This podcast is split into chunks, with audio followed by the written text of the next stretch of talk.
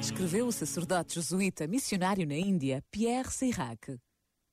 Somos seres para os outros. Isso é muito importante. Somos homens e mulheres para os outros. E a grande tristeza da vida de muitos é que permanecem fechados em si mesmos. A alegria encontra-se no dom aos outros. É o dom aos outros que nos liberta e nos permite ser nós próprios. É o que dizemos com uma palavra que estamos sempre a usar essa palavra é amor. Na medida em que amamos, nessa medida, dirigimos-nos aos outros. É isso o amor.